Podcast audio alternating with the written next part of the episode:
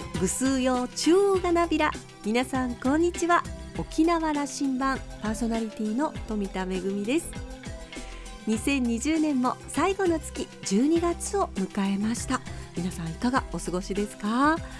いつもの年だったらね連日忘年会でワイワイ過ごしていたりそれから楽しくクリスマスの準備をしている時期ではありますけれどもやっぱり今年はいろいろと自粛をしています。毎年海外の友人たちから届くクリスマスカードも今年はですねあの現物じゃなくて早々にメールで届いたものもいくつかありましたえー、届いた後に、まあ、あのリモート会議システムを使って、えー、顔を見ながらおしゃべりできたのとても良かったなと思ってるんですけれども、えー、なかなか会えない日々が続くけれどもそれまでは次に会える時まではお互いの場所で頑張ろうねとこうエールを交換できたのは良かったなというふうに思っています。いつもと違う12月ではありますけれども忙しいことに変わりはありませんよね。体に気をつけて乗り切りましょう。さあ沖縄羅針盤今日も5時までお届けいたします。どうぞお付き合いください。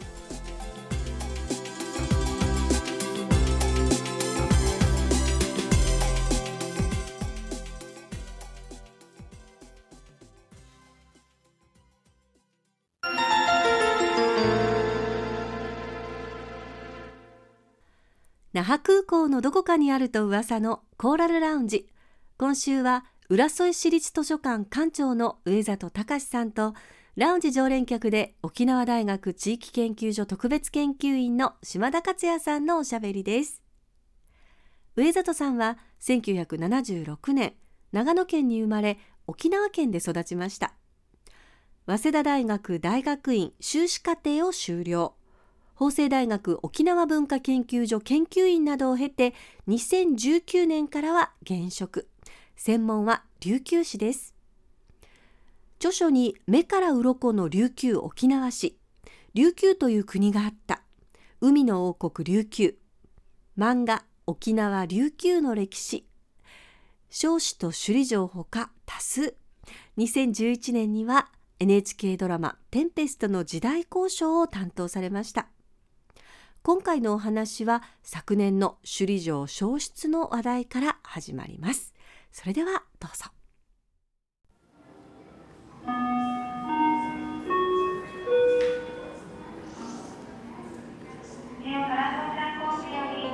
あの首里城の2019年の10月31日から、はい、この間も1年過ぎましてね。あの日上里さんの脳裏にその巨来したものは何でしたか？あの首里城が燃えてなくなるというあのシーンを見て。本当のこととは思えないという、うんなんかありえないことが起こっているというふうにはやっぱり感じました。あの初めてあの映像で正殿がもう炎で包まれてるのを見た時にはやっぱりもう 何にも考えられないですよね。うん、燃えるはずがないと。何も考えられない、はい、沖縄戦で、まあ、首里城なくなってそれから少しずつ少しずつ、まあ、みんなの力が集まってあの要するに元に戻していった、うん、それに合わせてやっぱり琉球の歴史の研究っていうのがすごくこう盛り上がっていったんですよね。やっぱそういう歴史自体もちょっと知ってたもんですからその長年のこう蓄積が本当に一瞬で消えたっていう、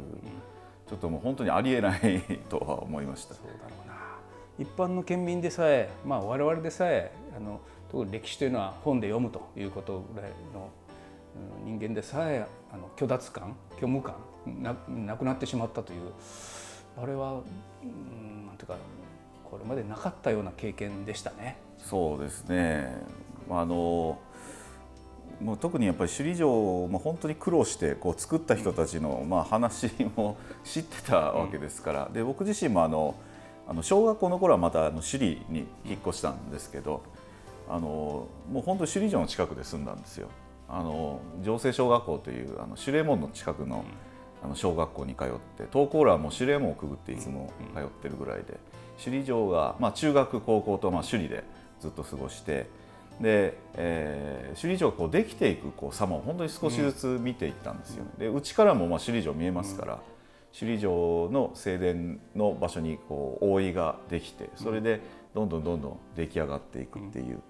そういう首里城の歴史とともに、まあ、僕自身もなんですかねこう育ってきたっていうのもありますから、まあ、研究とはまた別に個人の体験というか個人史として、あのやっぱり見ていた風景がなくなってしまったっていうのはやっぱショッキングでしたね。琉球の歴史琉球沖縄の歴史の分野に入っていくというのももしかしたら首里城と一緒にいたという過ごしたという時間が長くてそういうふうに上田さんをそこに引っ張ったのかもしれませんよね。あそれはもうあります確実にあります。あの沖縄の歴史にやっぱり興味が出てきたのはやっぱりあの身近にああいうお城があったわけで、うん、本当にもう放課後とかもう流炭あのあそこの近くの池で遊んだりとかもしましたしね。2026年には我々の前にまた首里城が多分見えてると思うんですけども、はい、上田さんそこにどういう期待を持っておられます？やっぱりあの1992年の復元っていうのは要するに戦争で失ったものを取り戻す試みだったと思うんですよね。うん、まあ、それがあの1992年の復元となって、まあ、形実現したわけですけれども多分あの時とやっぱり社会的な意味というかなんですかね正殿を復元するこう意義っていうのは多分違う形に今なってきてるのかなというふうに思います。まずあるのはやっぱり2000年にあのユネスコの世界遺産に登録をされたという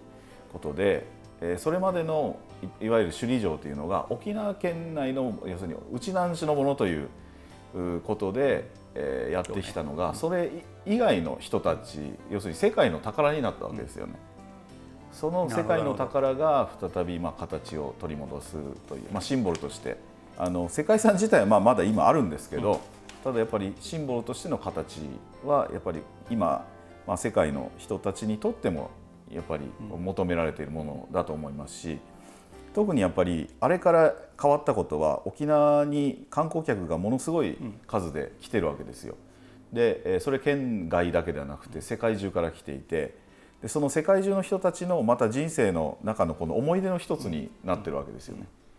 それまでいわゆるこう沖縄の人たちだけのものであったのが、世界の人たちのこう共通の記憶の中にあのこう広がっていったというそこが多分前回とは違うんじゃないですかね。はい、それはすごく納得いきますね理解いきますね。あのえー、っと今回消失によってすごく世界中からお悔やみメッセージといいますかね、はい、この悲しいんだということのメッセージが届いていまして、はい、これもびっくりでしたね、うん、沖縄の人間だけが悲しむのかと思ったらそうじゃないという状況が起きたというのは、これはやっぱりおっしゃられた30年経ってみるとこの違いが起きてるんだということは上田さんの本を初めて読んだのは「目から鱗。は2007年 ,7 年ですが、うん、あれがやっぱりやっぱ目から鱗だったんですよ。ありがとうございます、うん、琉球史をこういうふうに見ていけるのかという話。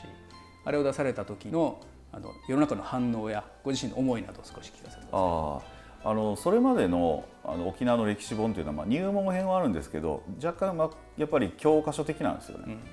あの戦史時代から始まってこう何時代何時代で、えー、沖縄戦やって現代みたいな、うん、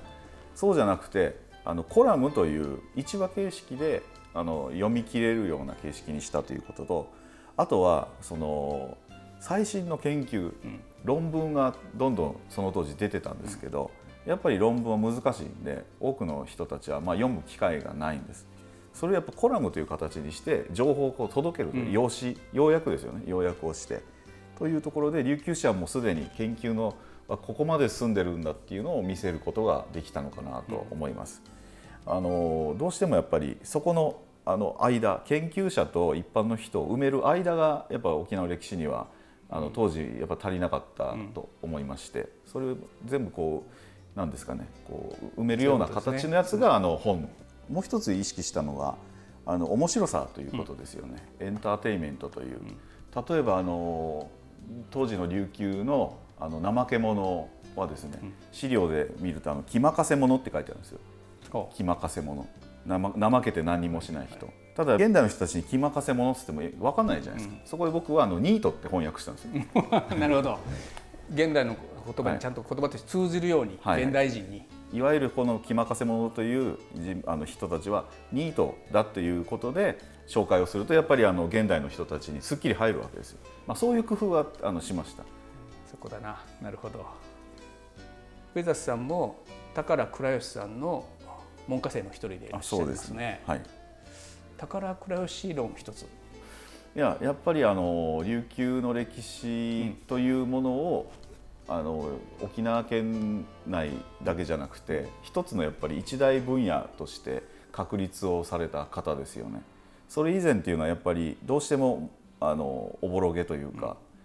琉球という主体があってそれがしっかりとその沖縄と例えば大和の関係だけじゃなくて、アジアにこう広がってるんだっていう視点を見せたのはあのその後のやっぱり研究とか沖縄の世界観に非常に影響したと思います。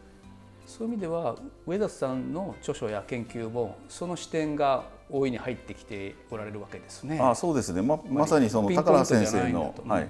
視点がやっぱりすごく影響して、うん、まあ、そこからさらにそれを発展させていこうというのが、まあ、僕の研究の一つの目標ではありました。上田さんが浦添の図書館長になられたのは何年前でいらっしゃいます？2019年の4月ですね、うん、でやっぱり浦添のという立場から浦添の歴史にはもう一踏み込み多分研究が入ってこられて活動も入っておられるんだろうと思うんです、はい、またこれ僕はあのすごく思いが至るんですけどもね。あの宝倉吉さんも浦添の図書館長をなさっておられますよね。あそうですね。はい。であのあの図書館からその琉球の歴史のことをずっと発信しておられたと。はい、時代が巡り回ってまた上田さんがその立場にいると。そうですね。いうふうに見えるんですよ。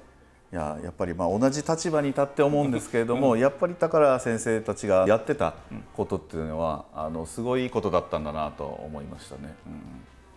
読ませてもらいましたけれども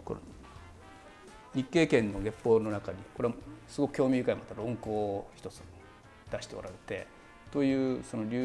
浦添の歴史を研究し表に出しながらそれをこうデジタルでとかこう現代的にどう表現していくかということを出しておられるこの辺の話を聞かせてください。はいえーと、現在、まあ、浦添では、まあ、歴史を、うん、要するにこう盛り上げるために、う、あのデジタルコンテンツや、まあ、ソフトコンテンツを使っを主に中心にして進めていこうということで、えー、今事業が進んでるんですね。まあ、具体的に言うとあの観光のあの促進事業というところで、えー、そのいろいろ試みてはいるんですけれども、あのここで、まあのポイントというのは、まあ、浦添の歴史がまあ知られてないわけなんですがその大きな理由の一つとしては浦添の現地自体に例えば首里城とか活連城とか、まあ、世界遺産のお城のようなものがあの目に見える形でないということなんです。それからもう一つは古琉球という時代はかなり古い時代なのでその当時に生きていた浦添の王様たちの例えば絵が残されていない、うん、えー、その時の、えー、例えば要するにビジュアルでイメージするものがほとんどないんです、うん、そうするとやはり、えー、ちょっと歴史については詳しくない人がじゃあ浦添に来ようってなった時に、うん、それは全然こう引きつけられないわけですよね、そこをどうやってカバーするかというところで考えるとやはりそれはあのコンテンツの力を借りるのが一番いいということで、えー、映像ですね、うん、映像を使ってまずあの古琉球と浦添の時代のイメージを作ってもらおうと、うん、そういうものは確かに存在したんだというのを作ってもらってそこからじゃあ現地に行ってもらおうという、まあ、そういうことでさまざまなこう試みをしているという形ですね。うんうんまあ、この30年で変わったことといえばデジタル技術がここまで進んで、はい、それこそ VR や AR やあの仮想現実とするないものだけども現実としてイメージができることはそれはかなり技術の力でできるようになったわけですよね。はい、そうですねそれはもう今すごくあの強いです。例えばあのグスクを復元する城壁を復元するといった場合に、うん、あの実際にじゃあ石を切り出して工事あのクレーンを使ってっていうのものすごい膨大な予算とそれから年月がかかるわけですよね。で実際浦添グスクが首里城のような形で石垣が出来上がるのは計画だと2040年頃なんです。あと20年かかると、うんうん、その20年をただずっと突っ立って待ってるのかという話であってその20年の間あのその VR とか AR ではすぐさまそれが再現できるわけですよそして今この時代っていうのは、えー、仮想現実とあの現実実際の境目がどんどんなくなってきてる時代である。これからおそらくあのテクノロジーの進歩によって今後10年で、えー、劇的に多分変わるというふうに僕は見てるんですね。つまり、まあ、極端な話言うと現地に行かなくても現地の体験がほぼできるようなあの要するにテクノロジーみたいなのは、うん、おそらくもう20年後にはおそらく僕はできてると思うんです。そう考えた時にあの石をそれまで通りに積むのかというそれまで待つのかって言った時にいやもうすぐできるだろうと。でそれともう一つはさまざまなパターンが用意できるということなんです。例えばあの現実であの浦添グスクなりに建物を建てた時に全然違ったって言ったらそれまた取り壊して正しいものを作るかって言ったらそうではないあのそういうことはできないんです、デジタルなら可能です。アップデートができるんです。新しい事実が出てきた時にはそれを簡単にこう表現できる。例えばあの壁の色が黒か赤かっていう問題がもし出てきた時に、えー、黒でやってたけど実は赤でしたという資料があればあのボタンポチってやれば全部赤になるわけですよ、ね、そういう強みっていうのはあると思うんですよ。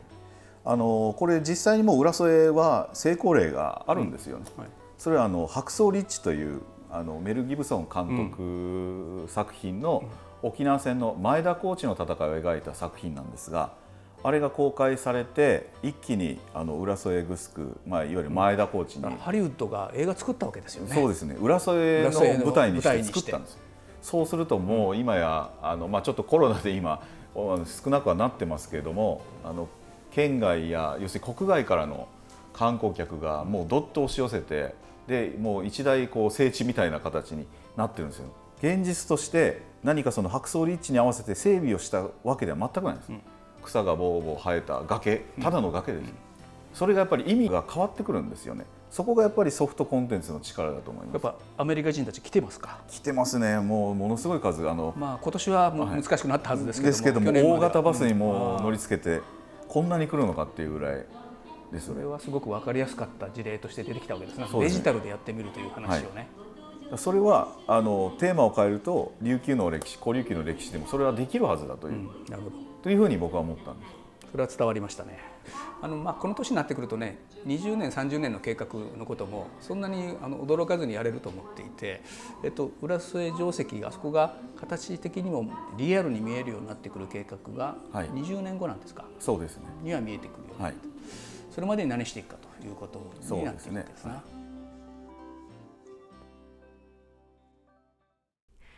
昨年の首里城の消失は歴史研究者としてだけでなく首里城のそばで育った一人として大変大きなショックを受けられたようですが首里城の復元についてそして浦添のグスクをはじめとする歴史的建造物の復元についても語っていただきました。まあ、あの時間がかかることなのでその途中であっても、えー、仮想現実テクノロジーの力をうまく活用して、えー、歴史的な出来事の発信を続けることができるんじゃないかという大きな可能性があるというお話でしたけれども私はそういったあのテクノロジーの力プラス、えー、上里さんのような研究者の発信力これが融合すると本当にすごいパワーになるなということを感じました。島田さんはお話を終えて、えー、上里さんは歴史研究者として発信力が抜群。それは語りが素晴らしいこと。聞き手は歴史の中に引き込まれますというコメントでした。今週のコーラルラウンジは浦添市立図書館館長の上里隆さんとラウンジ常連客で沖縄大学地域研究所特別研究員の島田克也さんのおしゃべりでした。お二人のお話はまだまだ続きます。来週も上里さんにご登場いただきますのでお楽しみに。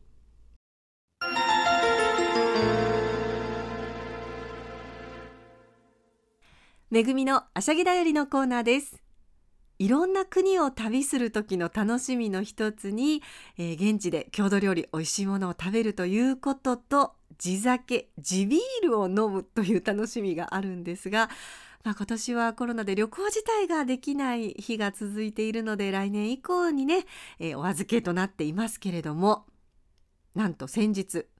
沖縄で地元のオリオンビールのクラフトビールをいただくことができました、えー、オリオンビールのプレミアムクラフトビールの第3弾となっています。前回の IPA もねあの苦味が際立っていてとっても美味しいビールだなと思ったんですが今回第3弾はバイゼンです。私もともとバイゼン大好きなので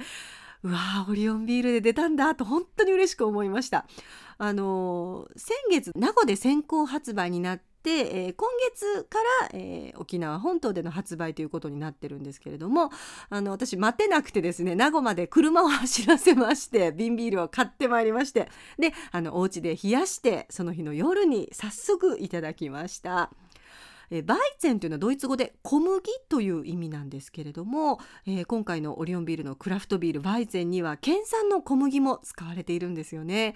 えー、バイゼンは何て言うんでしょう華やかでこう果物のような香りがするえビールで、えー、バナナ臭がするということにバナナの香りに例える方もいらっしゃるんですけれども一口飲んでみるとちゃんとこうあの焙煎らしいバナナの香りだったりあのちょっと柑橘を思わせるような香りもありながらやっぱりごくごくとした喉越しはあオリオンビールだちゃんとオリオンのバイゼンだということになってましていやー沖縄でこうしてクラフトビールを飲めるのは本当に幸せだなと思いました、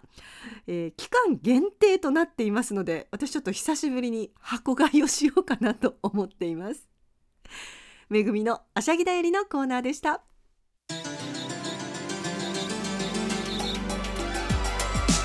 ラジオ沖縄ではラジコでの配信を行っています。スマートフォンやパソコンでのリアルタイム聴取のほか1週間の振り返り聴取も可能です。さらに沖縄羅針盤の過去の放送音源はポッドキャストでも配信しています。こちらはラジオ沖縄のホームページからアクセスしていつでもお楽しみいただけます。また沖縄羅針盤のホームページでは番組情報の発信のほか私富田恵とコーラルラウンジ常連客の島田克也さんのフェイスブックへもリンクしておりますのでお時間のある時にぜひこちらもチェックしてみてください。沖縄羅針盤今週も最後までお付き合いいただきまして一平二平デービル。そろそろお別れのお時間です。パーソナリティは富田恵でした。それではまた来週。